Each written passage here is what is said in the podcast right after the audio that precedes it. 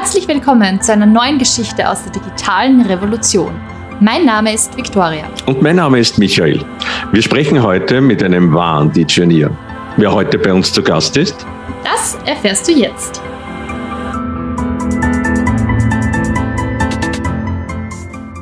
Willkommen zu einer neuen Folge der Geschichten aus der digitalen Revolution. Heute ist statt Michael, der sich momentan auf Urlaub befindet, der Chris bei mir als Co-Host und der Chris hat auch einen spannenden Gast mitgenommen. Chris, wer ist unser Gast? Ja, hallo. Uh, unser Gast ist uh, heute Walter Gröbchen. Uh, ich darf dich, hallo Walter, danke für deine Zeit und deinen Input. Um, ich darf dich kurz vorstellen, unterbrich mich bitte, wenn ich, wenn ich am Blödsinn rede. Wir kennen uns, glaube ich, schon seit 20 Jahren aus dem Musikbusiness. Äh, du bist ein, hast begonnen als Radiojournalist, äh, Ö3 Music Box. Äh, manche werden sicher deine Stimme wiedererkennen, zumindest die älteren Semester. Bist dann im Journalismus, hast dich weiterentwickelt und bist aber dann in den Musikbusiness auch eingestiegen, und zwar als ziemlich erfolgreicher E&A-Manager für verschiedene internationale Konzerne bist auch im Musikpublishing, also als Musikverleger tätig äh, und äh, bist da, hast dich dann auch selbstständig gemacht, hast selber den Label Monkey Music gegründet und den Musikverlag Monkey Moods und hast auch schon sehr früh eine, also du hast vor allem diese, diese Transition, haben wir ja gemeinsam äh, mitbekommen, äh, die, den Musikbereich hat sie quasi als erst kalt erwischt mit der Digitalisierung. Und der Umgang des, der Musikindustrie mit der Digitalisierung war nicht gerade rühmlich, wenn man bedenkt, das MP3-Format ist ja schon in den 80ern entwickelt worden. Gut, dass dich dann auch im, im Musikbereich, äh, Medienbereich selbstständig gemacht und äh, bist sehr früh auch als Blogger, würde ich sagen, aufgetreten. Also du bist so, ich würde dich auch als Opinion Leader im Musik- und Medienbereich bezeichnen. Du hast auch die eigene Kolumne Maschinenraum, zuerst in der Presse und jetzt in der Wiener Zeitung und bist schon 2011 interessanterweise mit dem Dr. Karl Renner Publizistikpreis ausgezeichnet worden, und zwar im Bereich äh, Online-Journalismus. Also ich würde sagen, du bist nicht nur ein alter Hase im, im Medien- und Musikgeschäft, sondern du bist auch ein, einer, der sehr früh sich mit der Digitalisierung eigentlich befreundet hat und die eigentlich sehr, wie soll ich sagen, proaktiv benutzt hat. Und äh, ich habe miterlebt, also aus meiner Erfahrung, wie halt quasi wie die Konzerne quasi an der Digitalisierung so, hineingesch so hineingeschrammt sind, ja, und da irgendwie nicht wirklich damit umgehen konnten. Dann kam halt iPod, dann kam Smartphone und so weiter und so fort und äh, Streamingdienste und jetzt wird mich, ich, also ich hoffe, die Vorstellung passt. Also hast du noch was zu ergänzen zu deiner Umfrage? Nein, nein, nein, Es ist ganz, es ist ganz witzig, äh, so eine konzentrierte Lebensgeschichte von, von an der Seite äh, vor die Nase gehängt zu bekommen. Ja. ja, Jetzt wird mich interessieren, wie hast du das eigentlich? Du warst ja damals, wie das passiert ist, in den 90ern hat es ja begonnen, mit der, also Ende der 90er, mit, mit ich erinnere an Napster, ne, wie diese ganzen Peer-to-Peer, -Peer, also Napster war damals ein Riesenthema und die Musikindustrie wusste nicht, wie, wie damit umgehen. Ähm, wie hast du das aus deiner Sicht erlebt? Hast du das als Bedrohung empfunden oder hast du das eigentlich äh, offen interessiert angenommen und ja. Ich kann dann eine kleine Anekdote erzählen, vielleicht ist das ein guter Einstieg in das Thema. Gerne. Äh, das muss so ungefähr 1997, 98 gewesen sein, als ich in Deutschland gearbeitet habe, schon als E&A-Manager äh, für die damalige Firma MCA, die es heute nicht mehr gibt, die Teil von Universal Music geworden ist. Und mein damaliger Chef äh, hat gesagt, du interessierst dich doch da immer für diese neuartigen Themen. Ich habe da was gelesen von MP3. Schau dir das doch mal genauer an. Das Stichwort MP3 war mir auch nicht verborgen geblieben. Äh, ich hatte einige Freunde in der eher in der Computer- und Digitalagenturen-Szene, und die haben mir dann äh, frisch fröhlich vorgeführt, dass eigentlich jedes Album der Musikindustrie, das teuer als äh, CD äh, damals verkauft wurde. Vinyl war damals sozusagen vollkommen ein obsoletes Thema. Kein Mensch hat Vinyl produziert. Die Musikindustrie hat eigentlich sozusagen mit CDs, mit Compact Discs einen Riesenreibach gemacht. Ja, das war, ja. Glaub, das war äh, auch der Peak äh, der, der Umsätze, der heute noch nicht erreicht ist. Also es war eine wirklich goldene Zeit der Musikindustrie. Sie ist im Geld geschwommen.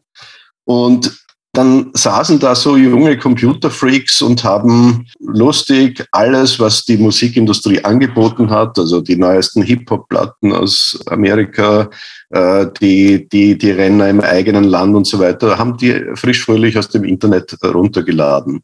Das war damals relativ umständlich und nicht ganz so bequem, wie, es äh, heute wäre. Aber die Attraktion war natürlich, man hat nichts dafür bezahlt. Ja, genau.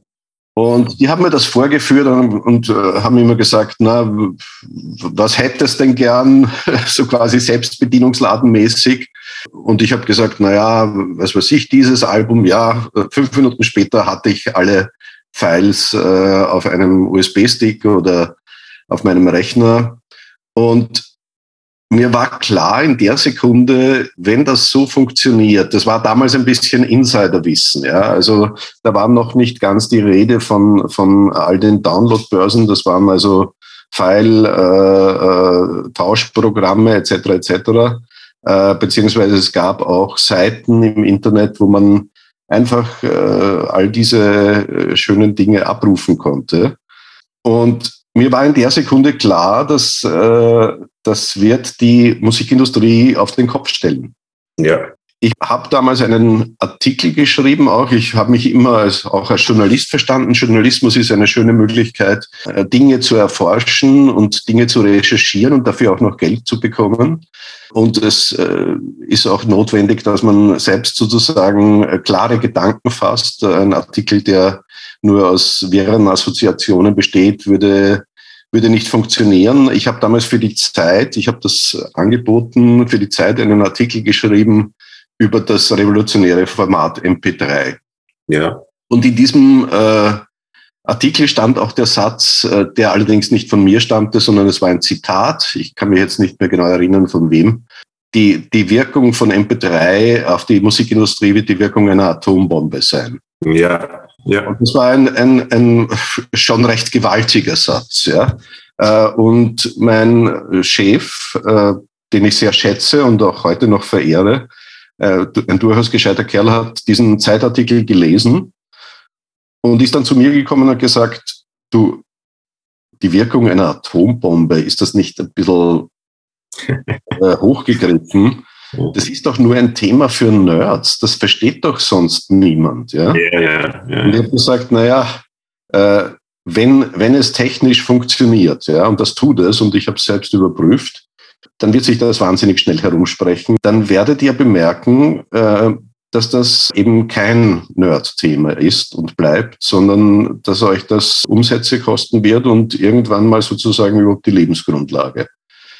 Und er hat das abgetan und gesagt, du erst, das ist, das ist Blödsinn, äh, das glaube ich einfach nicht. Und natürlich war es eine Entwicklung, die Jahre gebraucht hat, aber schon zwei, drei Jahre später sind die, die Chefitäten äh, der damaligen Plattenfirmen und die Führungsetagen zusammengesessen und haben sich mit diesem Problem herumgeschlagen. Und dann kam Napster und dann kam vieles andere. Und Sie haben gemerkt, CDs pressen und durch die Lande karren und viel Geld damit verdienen, dass man das dann den Leuten sozusagen portioniert in die Hand drückt, das wird nicht mehr lange klappen. Und so war es auch.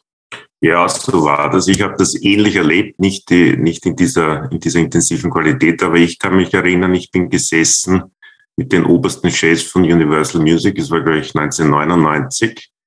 Und sie haben, das war so ein Workshop und da hat dann der Geschäftsführer der, der Universal Schweiz hat eingeworfen, ja, wir haben 80 Millionen Napster-User, was machen wir mit denen? Wieso, wieso, was tun wir damit? Und da stellt sich mir die Frage, hätte es eine Strategie gegeben für die Musikindustrie, äh, da zu partizipieren? Weil, also haben sie, es, haben sie es nur verschlafen oder hatten sie schlicht und einfach keine Chance? Weil meines Wissens ist ja MP3 ist ja nicht, äh, du kannst das ja nicht sichern. Ja. Es ging ja darum, dass die, oder sagen wir so, meine, meine Empfindung war die, dass wieder iPod kam und der, der Song, für, der Track für, für einen Euro, äh, das war's dann. Damit hat quasi Apple bestimmt, wo es lang geht. Ja, so habe ich das zumindest empfunden. Die haben quasi die, die Musikindustrie gekapert, weil sie es geschneut haben, wie die Technologie dahinter funktioniert, wie man eben das userfreundlich machen kann.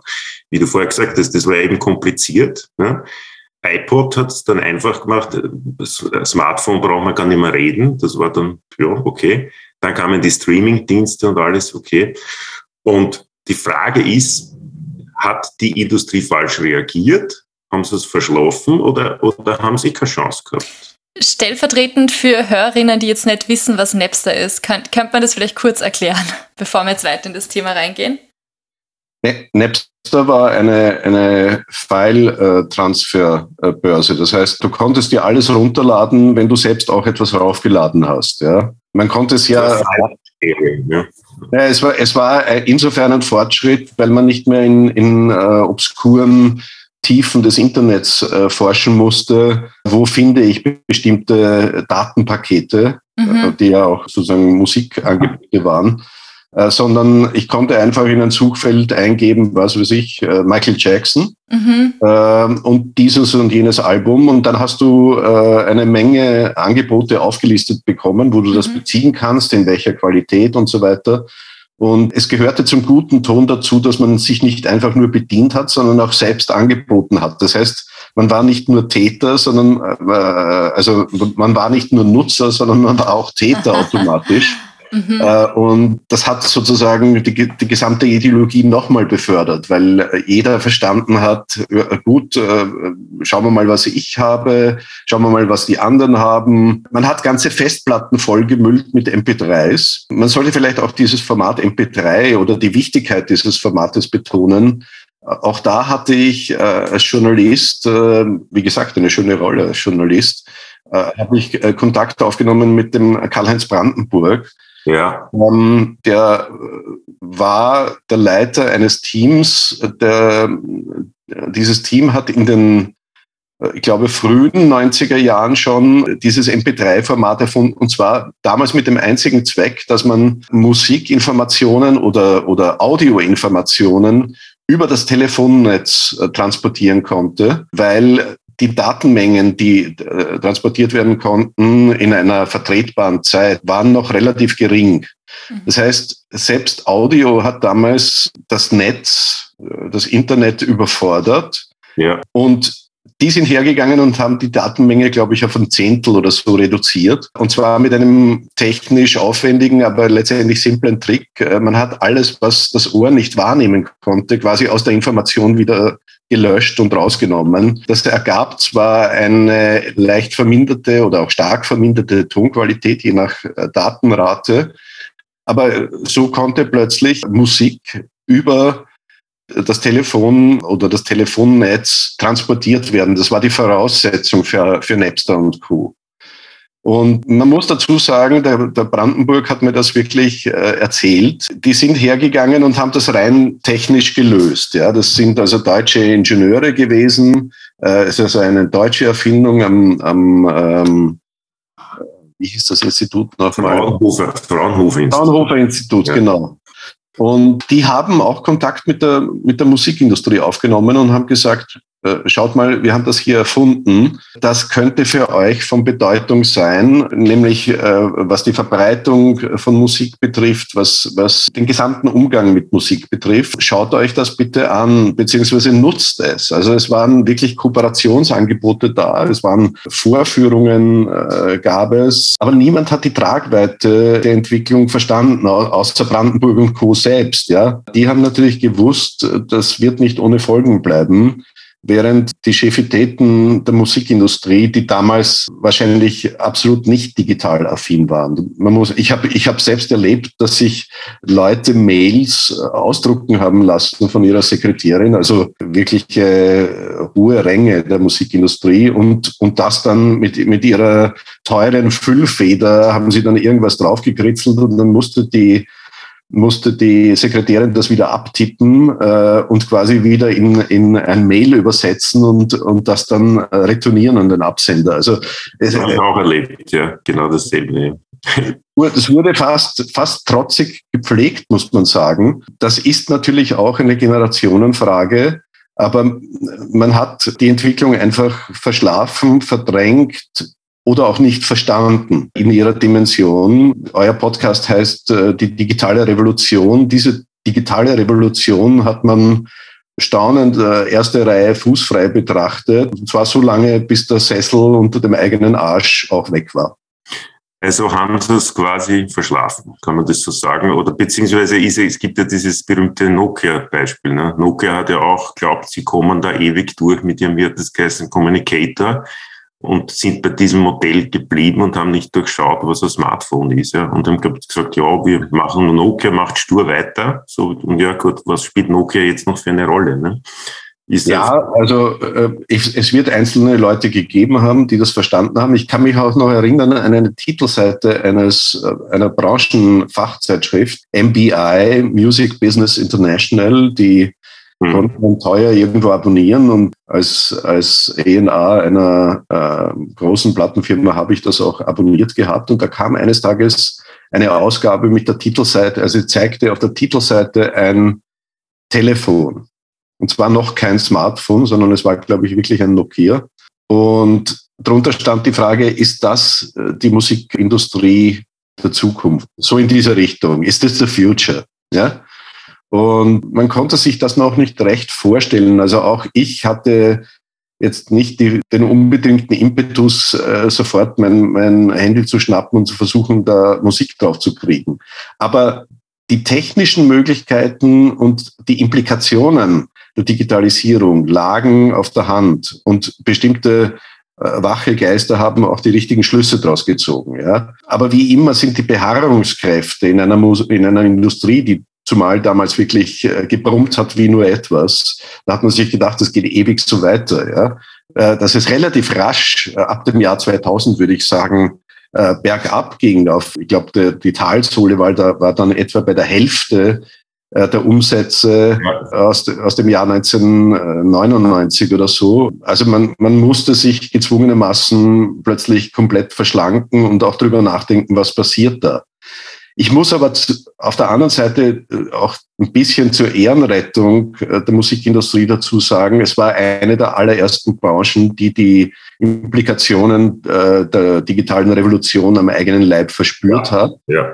Eben weil Musik ein, ein Gegenstand, möchte ich fast sagen, also ein, ein, eine, eine Sache ist, die äh, leicht digitalisiert werden kann, eben äh, auch durch diese Erfindung des MP3-Formats, äh, die leicht transportiert werden kann, die leicht gespeichert werden kann mit damals noch verhältnismäßig äh, kleinen Speicherkapazitäten und die in brauchbarer bis guter Qualität auch wieder man sich als Konsument zu Gemüte führen kann. Da kam man damals die ersten MP3-Player auf. Da gab es noch gar nicht den iPod von Apple. Das waren noch relativ äh, umständlich zu befüllende Geräte. Ich habe mir damals auch ein paar Testexemplare bestellt. Äh, ich habe das wirklich interessiert verfolgt. Und als dann der erste iPod kam, das war, glaube ich, so 2003 oder so. Ja, ja. Das war ein faszinierendes Gerät. Ich habe mir eins besorgt ich habe auch äh, damals eine Kolumne geschrieben, dass das wirklich die Zukunft der Musikindustrie sein wird. Was ich leider nicht getan habe, ich habe nicht in Apple-Aktien investiert. Die wären damals relativ günstig gewesen. Dann wäre ich heute Multimillionär. Also kann man dazu sagen, quasi zusammenfassend, die Musikindustrie war für andere Industrien ein Role Model, wie man es nicht macht. Also wie man nicht mit Digitalisierung umgeht. Also die waren, du, ich sehe das auch so, die waren quasi als erste, das eine der ersten dran. Und daran konnten dann vielleicht andere Industrien lernen, daraus lernen, wie man es nicht macht. Ja. Vielleicht kann man das aber, aber, aber, aber die, die, Behaarungskräfte, die Behaarungskräfte sind groß. Äh, man hat nicht viel daraus gelernt. Das ist ja das Verblüffende. Also äh, man hatte wirklich einen, einen Modellfall, wo, wo man gemerkt hat, was bedeutet Digitalisierung. Und egal ob das jetzt die Buchbranche war oder äh, die Medienbranche vor allem. Also in der Medienbranche sind viele Journalisten gesessen, kann ich mich erinnern, die eben geschrieben haben, diese scheiß Musikbranche, alles verschlafen, wie kann das nur sein? Dabei haben wir ihre eigenen Entscheider auch alles verschlafen. Ja, ja, ja, okay. Ja. Äh, das führt mich zu der Frage, wo glaubst du, geht da der, also bei der Musikindustrie kann man ja sagen, die haben sich, wie du sagst, die haben sich verschlankt, äh, die gibt's noch immer, aber ich sage jetzt einmal, die großen Konzerne sind jetzt nicht unbedingt mehr, äh, die sind nicht mehr das, was sie vorher waren. Ja. Naja, sie, sie, äh, sie äh, haben schon wieder die alte Größe gewonnen. Das hat mit der nächsten Entwicklungsstufe zu tun, nämlich mit dem Streaming. Apple, Steve Jobs war ein Vorreiter darin, die, die Digitalisierung nicht zum Teuflischen zu erklären und nicht zum, zum absolut Negativen. Mhm. sondern, sondern der ist hergegangen und hat gesagt, die Leute wollen das, das ist auch das, was wir bedienen. Äh, seht es doch positiv und versucht daraus ein Geschäft zu machen. Ja? Und wir helfen euch dabei. Wir bauen die Hardware, ihr habt die Software quasi, also die, die Musik. Äh, äh, Steve Jobs war auch ein großer Musikfan und hat mit dem iPod ein Gerät entwickelt, das wirklich, das ist ja immer sozusagen der Vorzug der, der Apple-Geräte, sehr elegant, sehr convenient, also sehr, sehr bedienungsfreundlich, sehr bequem ermöglicht hat, Musik mit sich herumzutragen. Also so ähnlich wie der, der Walkman 30 Jahre davor. Ja. Was aber dann in Folge kam, weil der iPod selbst, ich glaube, Apple hat dieser Tage erklärt, äh, sie würden den iPod nicht mehr bauen. Also das war jetzt eine, eine Phase, die ungefähr 20 Jahre gedauert hat, wo, wo der iPod äh, ein spezialisiertes Gerät war, um Musik genießen zu können. Streaming äh, und damit Spotify an, an erster Stelle äh, war dann die nächste Stufe. Und damit verdient sich heute die Industrie erst recht wieder eine goldene Nase, weil erstens einmal steckt die Industrie auch in Spotify äh, mit drinnen und vielleicht auch in anderen äh, Plattformen. Es kann man dann auch Apple Music, Amazon, YouTube und, und so weiter und so weiter. Also mit, mit Streaming, mit, dem, äh, mit der riesigen Jukebox im Internet, äh, die einfach über den Computer abrufbar ist. Ich brauche kein spezialisiertes Gerät mehr. Äh, ich kann mein Handy dafür benutzen, äh, mein Smartphone, äh, mein Tablet, mein, mein, meinen Laptop habe ich eine, eine schier unerschöpfliche Quelle an Musik und gleichzeitig hat die Industrie gelernt, wie man sehr elegant über Abo-Modelle und so weiter eine Bezahlschranke einführt und äh, damit wieder einen Reibach macht. Und äh, alle illegalen Angebote, die es natürlich nach wie vor gibt, ja, es gibt nach wie vor den rührigen Herr Power bei der IFBI, der immer noch die Piraten verfolgt und immer noch äh, irgendwelche Download-Plattformen vorführt äh, bei irgendwelchen IFBI-Sitzungen. Aber es ist bedeutungslos geworden, weil äh, dieses, ich lade mir wahnsinnig viel Zeug auf meine Festplatte, ist vollkommen aus der Mode gekommen, weil ich ja eh über Streaming einen Zugriff auf alles habe und das entweder über ein Gratisangebot mit Werbung oder etwas bequemer und etwas äh, auch moralisch vertretbarer über ein, über ein leistbares Abo. Zum äh, Thema Streaming hätte ich die, also äh, du sagst, die Industrie hat da gelernt, äh, da wieder Geld damit zu verdienen mein, ich meine, ich selber auch als Musiker und Urheber der, der kleinsten Ausformung jetzt von, von Erfolg her betrachtet, habe immer das Gefühl, ja, beim Streaming bleiben aber dann die Urheber wieder auf der Strecke, weil dieses, außer du hast wirklich wahnsinnige, wahnsinnige, also Quantität an Streams, äh, dann kannst du damit Geld verdienen, aber wenn du im unteren Segment bist, äh, sind das, das sind ja Centbeträge, die man da bekommt ist es jetzt wieder, ist es, kann man so sagen, dass jetzt quasi die Urheber auf der Strecke bleiben und sich da die, die, die Musikindustrie quasi rechtzeitig noch in die Mitte eingeschaltet hat? Oder kann man das so und so nicht? Das ist halt so, ja. Und das, das ist die Frage, wie du das siehst. Ja und nein. Also ähm, natürlich verdienen Künstlerinnen und Künstler mit Streams auf den ersten Blick sehr wenig. Ähm, das sind also wirkliche 0,000 Cent Beträge pro äh, Stream, ähm, also pro Abruf. Sie summieren sich bei Künstlern, die ähm, eine gewisse Popularität äh, besitzen, natürlich schon zu brauchbaren bis wirklich beachtlichen Einkommensströmen. Äh, das ist halt sozusagen die, eine Frage der Skalierung. Ja. Jetzt äh, kann man das als ungerecht empfinden, aber es spiegelt in einer gewissen Drastik nur äh, wieder, wie die Welt funktioniert. Die, die Erfolgreichen verdienen noch mehr Geld und die weniger Erfolgreichen verdienen fast nichts oder nichts ja. mehr. Es gibt auch eine Mittelklasse an Künstlern, die äh, zumindest ein, ein Leben ein Leben davon bestreiten können, auch von Streaming-Einkünften. Insgesamt sind die Einkommensströme sehr stark auf die Live-Seite rübergewandert, im Sinn von, äh, das ist nicht digital ersetzbar. Wobei, wenn, wenn man die ABBA-Avatare, die Avatare in London betrachtet, ist das vielleicht demnächst auch ersetzbar.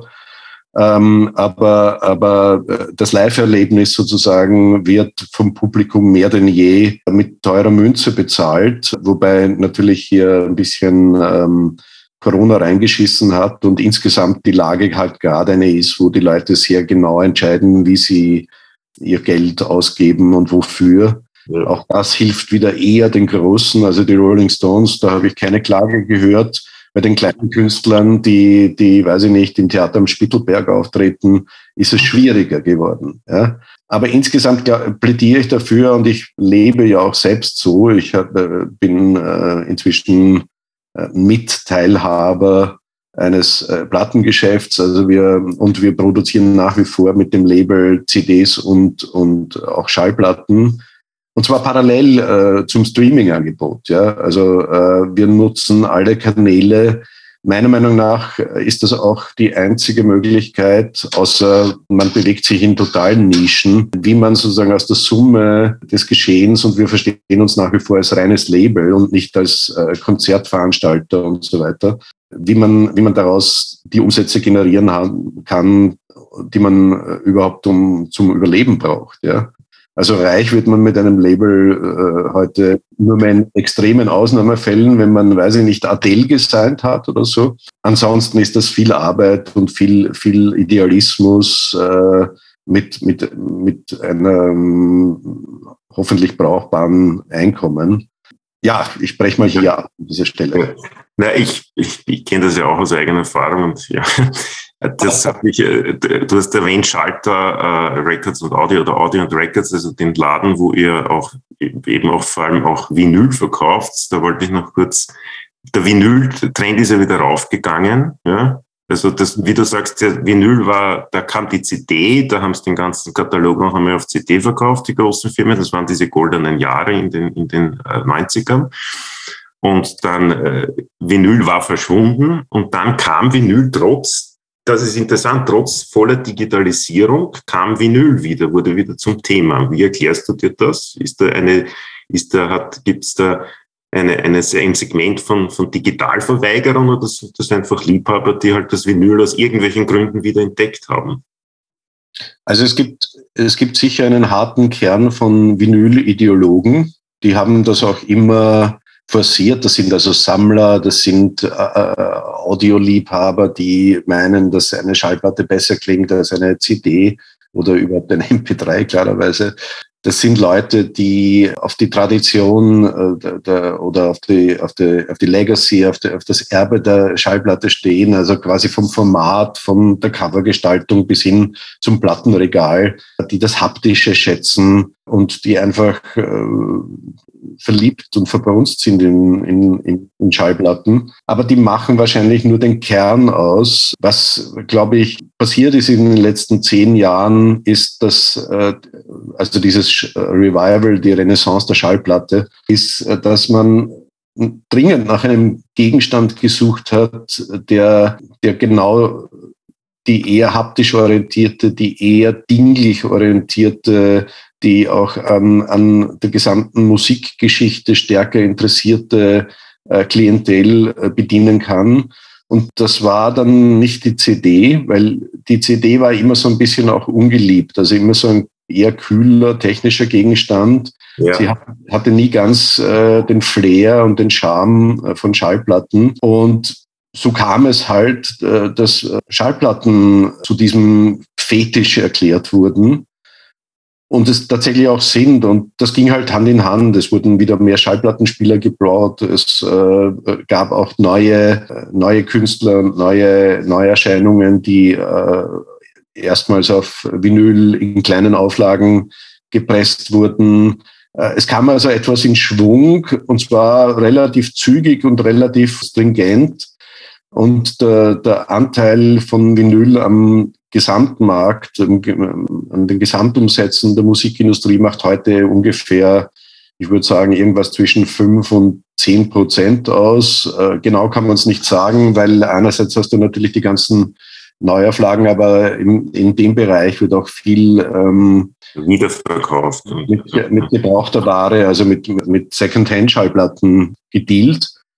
Was ich gut finde, weil äh, die Wertigkeit und die Sammelattraktion und überhaupt auch die Nachhaltigkeit, wir reden ja heute auch viel äh, im ökologischen Bereich von Nachhaltigkeit von Schallplatten, nicht schlecht ist, ja, weil im Idealfall äh, vererbst du die deine Schallplattensammlungen äh, deinen Sohn oder deinen, deinen Enkel und äh, vielleicht werden die Schallplatten noch in 200 Jahren gehört, ja, während vieles andere längst verschwunden ist. So stellt man sich das zumindest im Idealfall vor. Es gibt aber auch viele, die können überhaupt nichts damit anfangen. Also die, die stehen wieder Ochs vorm Tor. Heute vor einem Plattenspieler, wie bedient man das? Was ist das genau? Äh, weil, weil dieses, ich finde meine Musik im Smartphone, äh, egal was ich mir wünsche, alles ist da. Diese, das hat sich natürlich inzwischen sozusagen fest eingebrannt in, im Bewusstsein vieler junge Leute. Ja. Ich würde da gerne noch, also sorry. Nein, weil du ja gerade was sehr Spannendes gesagt hast, dass egal was ich mir wünsche, es ist da. Ähm, ist es etwas deiner Meinung nach, was sich jetzt in der Digitalisierung quasi fundamental, fundamentalisiert hat? Ähm, wo was grundsätzlich einfach ein Zeitgeist ist, der durch die Digitalisierung getrieben worden ist und durch das Internet? Oder ist es was, was sowieso gekommen wäre und dann quasi noch zusätzlich bestärkt wurde? Wie siehst du diese grundsätzliche Einstellung? Also Digitalisierung bedeutet, dass, dass es äh, auch kein Original mehr gibt. Dass also es ist keine Frage einer Vervielfältigung mehr, sondern es bedeutet einfach, jeder und jeder, die ähm, äh, ein, ein, ein File äh, auf dem, auf dem eigenen Rechner oder auf dem eigenen Smartphone haben will, wird's kriegen, auf welchem Weg auch immer, ja? Äh, weil das File sozusagen keinen Wert mehr hat. Der Inhalt bleibt immer dasselbe. Also die Musik, wenn ich, wenn ich, weiß ich nicht, eine, eine uralte Aufnahme der Beatles hören will, äh, muss sie auch nach Beatles klingen. Also das kann ich nicht ersetzen. Ich habe interessanterweise, nächste Woche läuft auf Ö1 eine, eine Miniserie im, im Radiokolleg, ähm, wo ich, ich war da, ich mache noch ab und zu Radiobeiträge, das ist auch fast eine nostalgische äh, Geschichte. Aber das Schöne am Radio ist, es erreicht äh, eine, eine Menge Menschen, die eigentlich sozusagen das nicht unbedingt erwarten oder die das zufällig aufschnappen und äh, die dann äh, gut reagieren. Das ist immer ganz, ganz witzig zu sehen, wie, welche, welche Reichweite äh, zum Beispiel ein Sender wie Ö1 hat. Äh, ja. Wahrscheinlich weniger in der jüngeren Generation, aber in unserer. Und da haben jüngere Mitarbeiterinnen ein, eben eine kleine Serie vorgeschlagen, Tonträger der Gegenwart. Äh, und zwar äh, deswegen, weil sie irgendwo aufgeschnappt haben oder am eigenen Leib erfahren haben, die CD feiert wieder gerade ein kleines Revival. Die Kassette sowieso, die Musikkassette. Es gibt also wirklich Freaks äh, und, und junge Punkbands und was weiß ich wen, äh, die ihre Musik plötzlich auf Musikkassetten veröffentlichen. Das finde ich witzig, weil ich habe natürlich noch ein paar Kassettenrekorder irgendwo herumstehen. Aber das erscheint mir dann doch wirklich ein bisschen ausgefallen, um es mal so zu sagen. Das ist von der von der Convenience her wirklich ein bisschen mühselig, äh, da herumzuspulen und äh, dann möglicherweise auch äh, mit äh, vor einem Bandsalat zu stehen und was immer auch. Also lustig, dass all diese Dinge äh, gemäß eines, äh, ich glaube, das ist das Riepelsche Gesetz, dass, ähm, dass nichts wirklich ganz verschwindet. Äh, also irgendjemand gräbt immer Wahrscheinlich werden auch Shellacks demnächst wieder in Mode kommen, keine Ahnung. Äh, es ist immer ein bisschen ein, ein Pendelgegenschlag zum, zum Digitalen, das quasi nicht greifbar ist und, und, und beliebig, weil, weil es jeder hat. Und ich habe dann, also es gab, gab dann drei Folgen Musikkassette, Vinyl, CD. Und ich habe dann vorgeschlagen, ja, aber bitte ergänzt es doch auch um Tonträger der Gegenwart oder der Zukunft. Äh, da müsste man zum Beispiel auch von NFTs reden. Ja, ja. Non-Fungible ja. Tokens, was ja eigentlich nichts anderes ist als äh, eine Art unfälschbare, zumindest behaupteterweise, eindeutige äh, Besitzurkunde, eine digitale Besitzurkunde äh, für ein bestimmtes File also, oder auch für einen bestimmten physischen Gegenstand. Und da kommt dann wieder der Drang durch, ich will etwas besitzen, ich will mich auch von anderen unterscheiden, ich will das vielleicht sogar als einziger besitzen. Ja? Das macht quasi den Wert von NFTs aus. Wenn, wenn dir ein NFT belegt, du bist der Einzige, der ein Album zum Beispiel äh, der, von Wu-Tang Clan hat, ja, dann bist du erstens stolz drauf, zweitens einmal weißt du dich als riesiger Fan aus, drittens einmal bist du vielleicht auch ein kleiner Spekulant, weil irgendjemand kauft dir dieses Recht, äh, dieses einzige äh, also beim Wu-Tang Clan ist es noch dazu so, dass die ein Album aufgenommen haben, das es eben nur in der Auflage 1 gibt, verbunden mit diesem NFT. Und ähm, ja, das wird dann natürlich auch zum Spekulationsgegenstand. Kann ich das wem anderen verkaufen? Gibt es da Sammler, die noch größeren Wert drauf legen als ich, die dafür noch mehr Geld auf den Tisch legen? Also das ist immer verbunden mit NFTs. Das war so auch der Hype der letzten Monate und, ähm, und äh, Jahre. Jetzt gerade ist natürlich eine, eine Scheißzeit für die, äh, für die Krypto-Leute und für die NFT-Fans, weil äh, weil der, weil der Markt äh, komplett eingebrochen ist. Ja. Das hat mit verschiedenen Umständen zu tun, aber da schauen gerade ein paar traurig aus der Wäsche. Trotzdem glaube ich, dass diese Art von Besitz von Digitalfiles, von digitaler Kunst und natürlich eignet sich Musik auch wahnsinnig gut dafür, äh, dass das eine bestimmte Zukunft haben wird. Ja. Also äh, werden wir noch spannende Entwicklungen sehen. Also du siehst NFT quasi auch als, als zukünftigen neuen Tonträger quasi digital oder oder nicht als nicht als Tonträger ja. weil es, es, ist kein Tonträger im klassischen Sinn aber es ist eine Art von also äh, die, die, die digitalen Musikfiles sind wie alle anderen bestehen aus Nullen und Einsen äh, sind also quasi nicht nicht greifbar nicht äh, nicht beobachtbar oder nicht nicht sammelbar Wobei sammelbar schon, äh, aber nur in Verbindung eben mit so einem NFT. Der, der NFT ist quasi der Zettel am, am digitalen Musikfile, der sagt, das gehört jetzt dem Chris Geldmann. Äh, Chris Geldmann äh, darf Folgendes damit tun. Er darf äh, das auch äh, ins Netz stellen oder auch nicht. Beim Wutan Clan zum Beispiel war das nicht erwünscht. Auf geheimnisvollen Wegen äh, sind natürlich die Musikfiles trotzdem geleakt worden. Wir könnten da noch sehr lange über, über Musik und Digitalisierung weiterreden, aber wir wollten mit dir auch noch ein paar journalistische Themen unterbringen. Mhm. Die, die Victoria, die, magst du da deine zum Beispiel Fake News und diese Sachen? Ja, genau. Ich glaube, ähm, bei dem, was du schon gesagt hast, gibt es sicher einige Parallelen, oder so sehe ich das zumindest aus der Musikbranche auch, die in den Medien und im Journalismus angekommen sind. Vielleicht starten wir da auch ganz kurz am Beginn. Wie, wie weit ist denn die Digitalisierung im ähm, journalistischen Bereich angekommen, in der Arbeit eines Journalisten tagtäglich? Ja, die ist, die ist komplett angekommen, weil du ja, also ich glaube, die Arbeit eines Journalisten vor 30, 40 Jahren kannst du mit heutiger Arbeit nicht vergleichen. Das beginnt mit dem Schreibgerät. Also äh, kein Mensch klopft mehr in eine Schreibmaschine oder so irgendwas. Äh, geht über die Recherche. Äh, das erste, was du anwirfst, ist Google, mhm. äh, Wikipedia und so weiter. Also äh, die, die, die großen äh, Lexika-Reihen und, und, und Wörterbuch-Reihen im, im Background, die gibt's nicht mehr.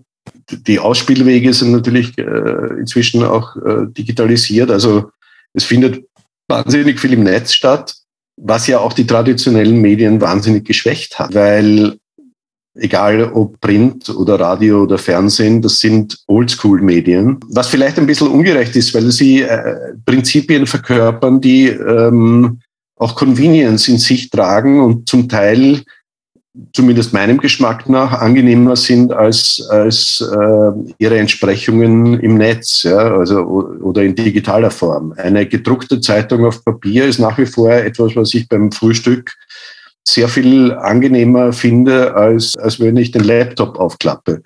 Radio als äh, One-to-Many-Medium, äh, das sozusagen einen gleichzeitig vorhersehbaren und in Detail nicht vorhersehbaren Strom an Dingen bringt, Musik, in, Inhalte, ähm, ist ein in sich perfektes Medium und wird daher meiner Meinung nach auch weiter existieren und weiter überleben. Mhm. Ob, ob, der, ob die Übertragung über Ultrakurzwelle oder über Streaming funktioniert, ist mir persönlich Schnurz. Ja? Wobei ich mir durchaus wünschen würde, dass das Küchenradio weiter funktioniert. Ja. Äh, und Fernsehen, ich meine, der ORF schlägt sich gerade herum mit, mit, mit dem sogenannten Player, der eine Art Mysterium zu sein scheint, weil es wird seit Jahren dran herumgebastelt. Äh, was Wirkliches hat man bis heute nicht zu Gesicht bekommen. Ich glaube, es wird auch relativ banal sein, eine Art äh, Startoberfläche für verschiedene Inhalte. Das natürlich auch Bewegtbild heute äh, zum guten Ton gehört und eigentlich sozusagen das, der, der wesentlichste Informationsträger inzwischen ist und auch der wahrscheinlich am, am eindrücklichsten zu konsumierende, äh, das liegt eh auf der Hand. Wie gesagt, die, die Ausspielwege sind mir als Konsument relativ egal, was jetzt auch dazu geführt hat, äh, dass der ORF die sogenannte Streaming-Lücke hat schließen lassen. Der Höchstgericht entscheidet. Das heißt, Leute werden in Zukunft auch dafür bezahlen, dass sie ORF-Inhalte über das Internet äh, konsumieren. Mhm. Und über Streaming. Also die Digitalisierung ist, ist meiner Meinung nach nicht das Problem. Das Problem ist eher, dass die Leute heute äh, derartig zugeschissen werden mit, mit Informationen und zum Teil nicht gelernt haben, zu trennen und, und, zu sagen, okay, das ist jetzt Werbung, das ist Propaganda, das ist äh, Müll, das ist whatever und das andere ist wertvolle Information, die mir auch etwas bringt. Ja. Äh, das, das zu vermehren, also ob, ob, man das im Medienkundeunterricht in Zukunft lernen wird oder nur durch Erfahrung, wird sich mhm. weisen. Wir sind ja alte Schlachtrösser, die, die glaube ich, sehr genau hier einen Instinkt dafür entwickelt haben. Aber auch immer wieder auf Dinge reinfallen, die man gar nicht glauben würde. Mhm. Man sieht ja auch mehrere, oder was ich als solches bezeichnen würde, Versuche auch von Seiten von ORF, auch neue Kanäle zu nutzen, um eben auch diesen Bildungsauftrag quasi zu erfüllen, indem man dann sagt, okay, sei es jetzt die ZIP auf TikTok oder sei es jetzt ähm, der Faktencheck zum Beispiel von der APA und so weiter und so fort. Also es gibt ja immer wieder mal da Bemühungen auch dieses, aus diesem Dschungel von Werbung, Fake News, Meinung und Fakt äh, ein bisschen eine Guidance zu geben. Und das ist auch so ein bisschen die nächste Frage, die wir gehabt haben.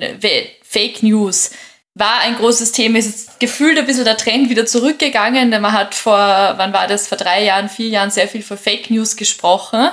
Ähm, mittlerweile ja auch Deepfakes immer wichtiger geworden, sei es jetzt irgendwie online, aber auch in der, in der Journalismusausbildung, weiß ich aus eigener Erfahrung, ich habe kurz mal Journalismus studiert, ähm, dass, das, dass das immer ein Thema ist, diese ganze digitale Arbeit. Wie ist da dein Zugang dazu oder wo siehst du auch die Verantwortung, eben diese Unterscheidungen zwischen den verschiedenen Medienformaten zu treffen und eben auch alle ÖsterreicherInnen in dem Bereich zu informieren? Naja, man muss sich mal ansehen, was Fake News genau sind. Ja. Äh, einerseits sind sie ja oft so blöd und so äh, schwachsinnig und leicht zu entlarven, dass man sich denkt, na gut, das ist halt, das gehört quasi zum, zum Alltag, zum Medienalltag, dass, dass immer auch Müll angeschwemmt wird. Auf der anderen Seite muss man dazu sagen, dass natürlich auch die Medienmacher beziehungsweise fast müsste man sagen, die Propagandafachkräfte diversester, diversester Kräfte und diversester Parteien äh, gelernt haben, äh, die digitalen Medien in ihrem Sinne zu nutzen, und zwar für Infiltration, eben für Propaganda, für Manipulation. Ja. Und würde jetzt gar nicht die, die Heerscharen an, an Fake News-Fabriken von Putin und Co. nur ansprechen wollen, weil es gibt sozusagen die, das von allen Seiten. Äh, man erinnere nur daran, dass es zum Beispiel die sogenannte Message Control eines früheren Bundeskanzlers von uns gegeben hat, was auch nichts anderes ist als eine Art von, von ähm, Fälschungsmaschinerie, um sich die Realität so zurecht zu nageln und zu biegen und zu, zu, zu fälschen, bis sie einem gut zu Gesichte steht. Ja? Also äh, das ist immer eine Mischung aus Wahrheit, Behauptung, ähm, Lüge, Fehlinformation, äh, falsche Information. Auch eben der, der Versuch und dagegen sozusagen tritt ja dann ernsthafter Journalismus an. Äh, auch der Versuch äh, eben einer solchen Message Control äh, ist ja schon etwas sehr Zweifelhaftes und sehr Ungehöriges, auch wenn es alle Kräfte äh, auf ihre Weise versuchen. Ja. Der Journalismus hat dadurch eigentlich in den jetzt, letzten Jahren, finde ich, stark an Bedeutung gewonnen, weil man sich anders als früher, da war Journalismus vielleicht ein bisschen fader, weil er mehr so ein Verkündigungsorgan oft war, bis auf bestimmte kritische Medien, Nachrichtenmagazine und so weiter, die natürlich schon auch versucht haben, hinter die Kulissen zu blicken. Aber äh, es war ein bisschen geordneter. Und heute hat man das Gefühl, als Journalist muss man sich mit einer Machete durch einen Dschungel äh, an Fehlinformationen schlagen. Ja. Mhm. Und, und so dem, äh, dem, äh, dem Hörer, dem Leser, dem Zuseher ein, einen Pfad bahnen. Ja? Und ich glaube, das, das wird alles noch, also du hast Deepfakes äh, äh, genannt. Das sind ja zum Beispiel also wirklich Fälschungen, äh, die so verblüffend äh, lebensnah sind. Ja, also äh, sprechen Menschen scheinbar authentisch äh, oder machen irgendetwas oder was immer auch und es sind komplette Fälschungen, ja, obwohl es auf dem äh, frappierend echt alles aussieht, ja. Wenn das die Kinderschuhe sind, in denen das Ganze steckt, dann äh, bin ich fast froh, wahrscheinlich nicht mehr zu erleben, wie das in voller Ausprägung aussieht, weil wir leben dann in einer Welt, die äh, Realität und Lüge fast nicht mehr trennbar macht. Man muss sich dann eigentlich fast nur mehr auf den eigenen Verstand verlassen. Und der eigene Verstand ist auch ein fragiles Gebilde. Mhm. Also in dem Zusammenhang ist quasi in Medienkunde sehr früh schon zu lernen, wie man recherchiert, auf welche Quellen man vertrauen kann, was das, was Fake News und was Deepfakes sind. Je früher man das lernt, desto besser ist es quasi äh, einem Mündigkeit in der digitalen Welt beizubringen. Das ist quasi, ich weiß nicht, ob ich so für eins gehört habe, dass da irgendwelche Pläne gibt, glaube ich, vom, vom, vom Bildungsminister. Ja, weiß ich jetzt nicht genau, aber das wäre dann quasi das Gebot der Stunde dringend, dass man da dagegen arbeitet in der in, der, in dem, was, was den jungen Menschen beigebracht wird. Ne? Also ich sehe fast als Universalwaffe fast nur eine möglichst tiefe und, und, und äh, nachhaltige Bildung, Allgemeinbildung, äh, weil es, es geht letztendlich darum, die Sinne zu schärfen und, und eben den eigenen Verstand zu bedienen. Ja. Habe den Mut, dich deines eigenen Verstandes zu bedienen. Ja die, die, die Aufklärung als, als, als Ausgang aus der, aus der ähm, selbstverursachten Unmündigkeit. Ähm, diese Unmündigkeit zu verlassen, das wird eine spannende Aufgabe in der Zukunft, weil eben die Mittel und Wege, wie man, wie man uns etwas vorgaukelt, fast perfektioniert werden und die Menschen ja auch immer stärker in, in diesen sogenannten Blasen und, und, und Echoräumen leben, ja. äh, wo man fast keine andere Meinung auch teilweise mehr zulässt, was auch keine gute Entwicklung ist, weil äh, ja. das ist dann, also diese, diese, dieser Echoraum wird dann schnell zur Gummizelle. Mhm.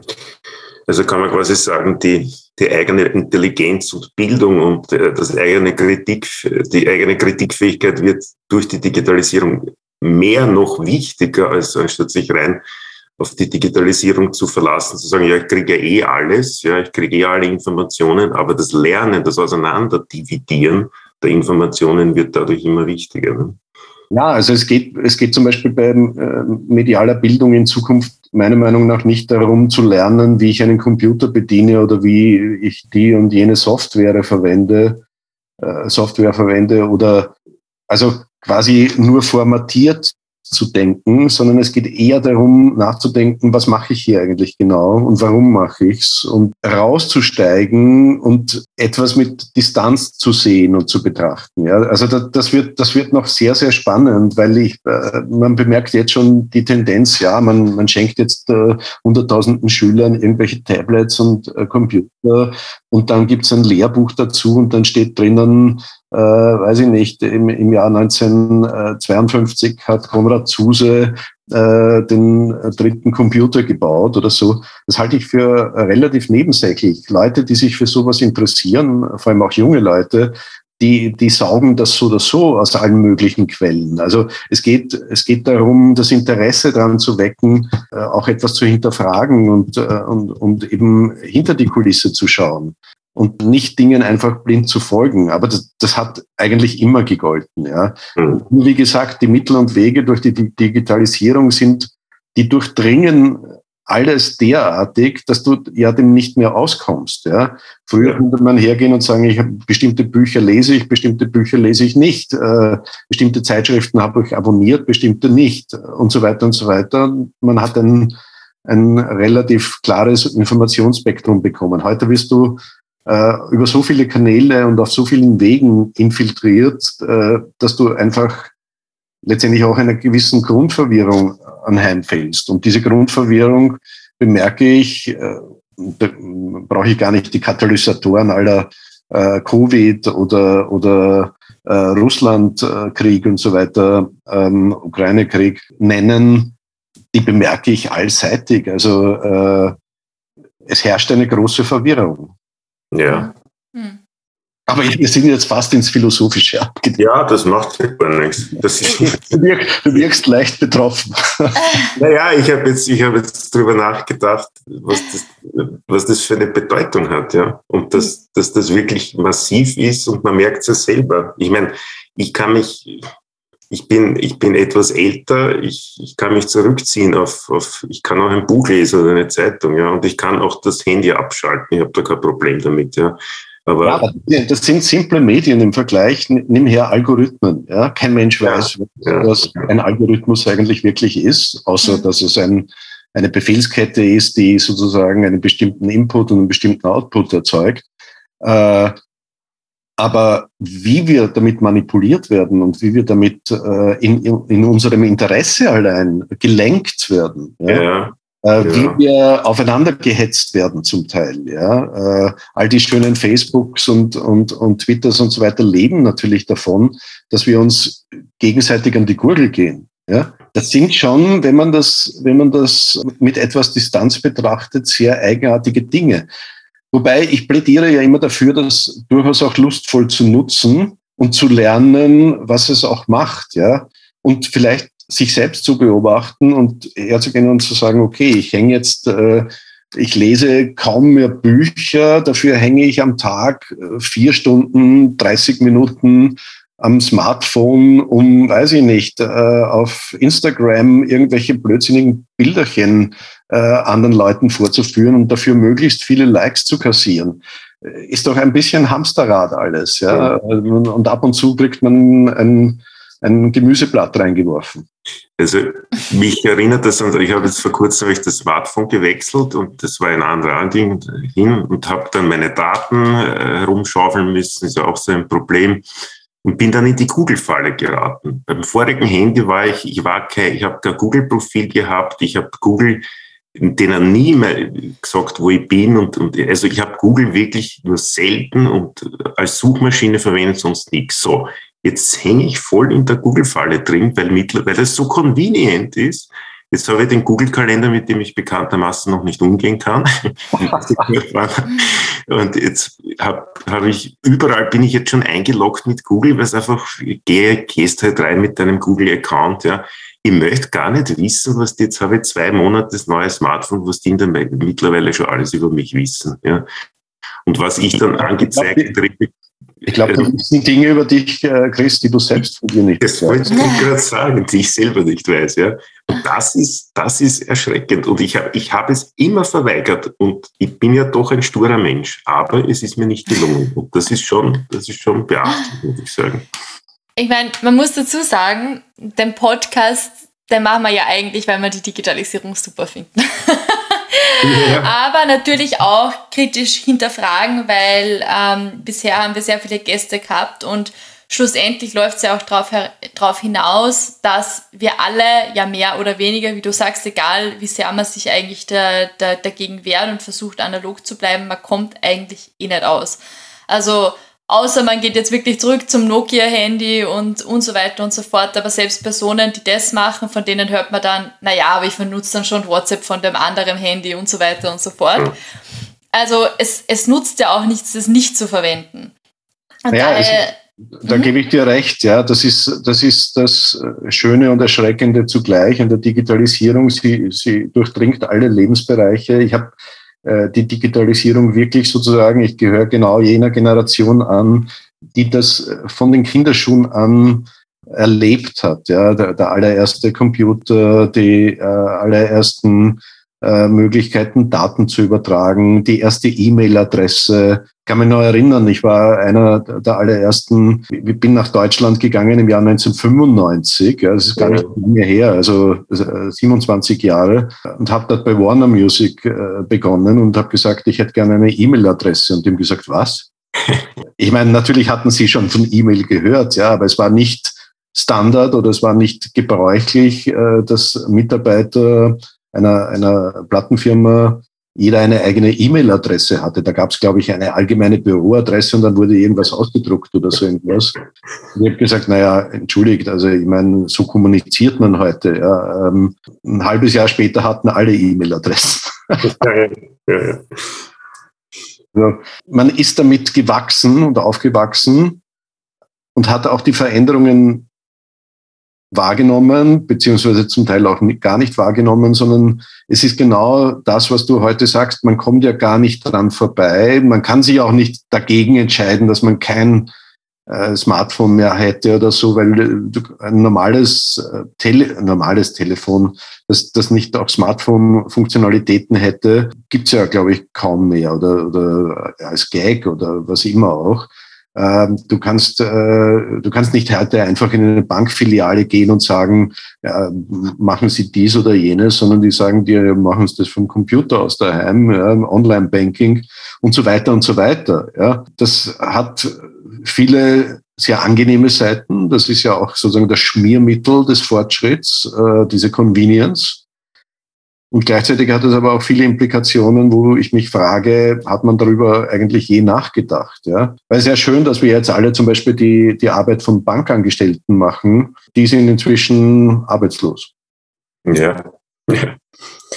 Es, es entwickelt sich halt oft die Technik schneller als eben, wir haben das schon öfter besprochen vor, als die Rechtslage und als das Verständnis der Leute, die die Technik nutzen. Und ja und nein. Dazu muss ich sagen, ich bin ja, ich bin ja sehr technikaffin. Ja. Ich beschäftige mich ständig mit Technik, schreibe immer auch diese Kolumne für die Wiener Zeitung Maschinenraum, wo ich aus Laiensicht, ich bin kein, ich bin kein Ingenieur, ich bin kein Techniker. Äh, ich könnte dir jetzt einen Computer zwar generell erklären, aber nicht im, nicht im Detail wo ich das alles sehr genau beobachte. Und zwar durchaus mit Sympathie und mit Liebe, aber auch eben mit, mit, mit kritischer Distanz. Und ich scheue mich auch nicht, etwas zu, zu schreiben, dass ich etwas als Dreck empfinde, wenn es meiner Meinung nach Dreck ist. Aber diese, dieser Fortschritt, ja, dieses äh, uns angenehm, äh, fast wie warmes Wasser um, umgebende Digitalisierung, ja, die kann bestimmte Grundgesetze, die im Menschen drinstecken, nicht außer Kraft setzen. Also der Mensch wird zum Teil schon fast schon die Schwachstelle äh, der Digitalisierung. Ja, egal ob das jetzt Datenschutz ist oder das Grundverständnis für bestimmte äh, Prozesse und Vorgänge oder für bestimmte Notwendigkeiten des Digitalen und so weiter und so weiter. Ähm, bestimmte Dinge, die sich eigentlich seit Jahrtausenden oder seit der, der Existenz der Menschheit durchziehen, wie ein roter Faden durch die Geschichte, werden auch durch die Digitalisierung meiner Meinung nach nicht außer Kraft gesetzt und treten zum Teil sogar stärker hervor denn je. Ja? Also auch diese, äh, was natürlich auch eine Entwicklung zum Beispiel des 20. Jahrhunderts ist, diese, diese Massenmedien, Massenphänomene, ja, ähm, werden durch die Digitalisierung auch in der Auswertung, ich sage nur Stichwort Big Data und so weiter, viel stärker sichtbar und, und, und merkbar und auch in ihren Konsequenzen spürbar. Mhm. Gibt es auch positive Effekte, die sich verstärken durch die Digitalisierung? Naja, also die Welt ist sehr viel kleiner geworden, mit allen Vor- und Nachteilen. Ich sehe das, ich sehe viele Dinge nicht nur nachteilig. Ja. Also es ist zum Beispiel Mode geworden, dass man auf Facebook schimpft oder auf Twitter und auf all diese Blasen, auf TikTok und was immer auch. Die Kommunikation der Menschen untereinander äh, kann man zum Teil belächeln, kann man, kann man zum Teil sehr ernst nehmen, ist, ist sehr viel intensiver geworden. Wir sind sehr viel vernetzter. Ich weiß von vielen, vielen Dingen, von denen man vor Jahrzehnten gar nichts gewusst hat oder wenig. Äh, es ist der Drang zu Transparenz da. Es ist, es ist ein, das Gewusel ist sehr viel stärker geworden. Ja? Es gibt Leute, die flüchten davor. Es gibt Leute, die stürzen sich lustvoll rein. Ich glaube, man kann beides tun. Ähm, einmal ist die Zeit für dies und einmal ist die Zeit für das. Ja? Man sollte, man sollte entspannt bleiben, man sollte versuchen, Mensch zu bleiben und sich einfach mit den Dingen zu beschäftigen, aber auch herzugehen und zu sagen, das taugt mir nicht, das will ich so nicht, nur für mich oder ich warne auch andere. Also, äh, aber ich kann auch dies und jenes nutzen. Also ich glaube, ähm, der Kommunikationsfluss ist sehr viel reißender und sehr viel mächtiger geworden. Das ist, äh, glaube ich, die, das ist das Internet als, als äh, Grundkondition, äh, glaube ich, inzwischen. Ja. Also die Menschheit lebt inzwischen in einer anderen Dimension, als sie vor 50 Jahren gelebt hat. Das ist schon eine äh, in, in der Radikalität äh, bemerkenswerte Entwicklung. Ja, wunderbar. ähm, gut. Ich hoffe, ihr seid jetzt nicht zu betroffen.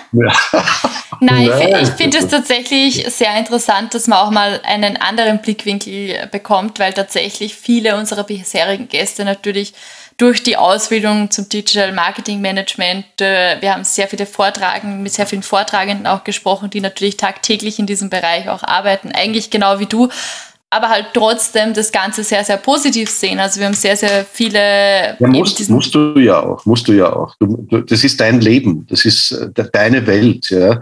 Also äh, ist der, der Versuch, es positiv zu sehen oder auch nicht nur der Versuch, sondern äh, natürlich ist zum Teil die Karotte, die man sich selbst vor die Nase hält, ja. Äh, aber es ist wahrscheinlich besser, es einmal positiv zu versuchen, ja. Äh, gewisse Erkenntnisse und gewisse Enttäuschungen schleichen sich dann eh fast automatisch ein. Ja? Mhm. Ähm, ich bin kein, kein Gegner äh, der Digitalisierung, ganz und gar nicht. Ja? Ich, ich, ich, ich nutze von Zoom bis Spotify, von äh, Word bis äh, was weiß ich was, alles Mögliche. Äh, und zwar durchaus lustvoll und finde das äh, im Detail oft sehr, sehr gut gemacht. Aber einen größeren Blickwinkel nicht zu verlieren, ja, sich da nicht einfach nur blindlings reinzustürzen und zu sagen, alles super, ist, glaube ich, sehr, sehr notwendig. Und das sehe ich auch zum Beispiel als meine Rolle als, Kol als Kolumnist. Ja. Mhm. Deshalb, wie gesagt, finde ich es auch super, dass wir das Thema auch mal umfangreicher in Form einer ganzen ja. Folge behandelt haben, weil es bisher oft ein Nebensatz war, wo man gesagt hat, okay, naja, okay, es gibt schon Nachteile auch oder das oder das wäre natürlich schon ein Nachteil auch, aber wir haben es jetzt nie im Detail und schon gar nicht so umfangreich und auch eben, wie ihr eh gesagt habt, teilweise auch philosophisch betrachtet und schon gar nicht aus Musikblickwinkel. Also ich finde es super, dass wir diese Folge jetzt auch im Podcast haben, um einfach nochmal einen weiteren Blickwinkel, eine neue Perspektive auf dieses ganze Thema zu bekommen zu können, unseren HörerInnen auch bieten zu können. Also danke auf jeden Fall nochmal dafür, dass du auch von unserer Seite, dass du in den Podcast gekommen bist und dich unseren Fragen gestellt hast. Ich hoffe, es war aushaltbar. Äh, Podcast, Podcasts sind ja als, als, als eine Art Schlussbemerkung von meiner Seite auch eine sehr positive Entwicklung. Ja. ja. Dass Audioinhalte sich einem Thema widmen, äh, Menschen äh, quasi Radio machen für wenige oder auch mehr Zuhörer, Zuhörerinnen und, und sich hier äh, Themen widmen, finde ich eine sehr schöne. Also man kann ja heute aus einem, also eine Fülle an Podcasts eine Menge Informationen äh, und, und auch Unterhaltung beziehen. Da steckt, da steckt viel Gehirnschmalz und viel Zeit und, und Mühe drin und äh, auch viel Lust, äh, Kommunikationsfreude. Finde ich mal zum Beispiel eine sehr positive Entwicklung. Walter, herzlichen Dank auch von meiner Seite, gell, dass du dir die ja, Zeit genommen hast und Input gegeben hast. Und ich hoffe, wir sehen uns dann bald mal in der realen Welt wieder. Ach, Halt die Ohren steif, Chris. Ja, du auch, ja. Tschüss. Wow, also meine Festplatte ist voll. Was für eine Folge. Wie hat dir diese Folge gefallen? Wir sind gespannt auf dein Feedback. Du feierst die Digitalisierung genauso wie wir? Dann hole dir jetzt dein exklusives Digioneers T-Shirt auf www.digioneers.com.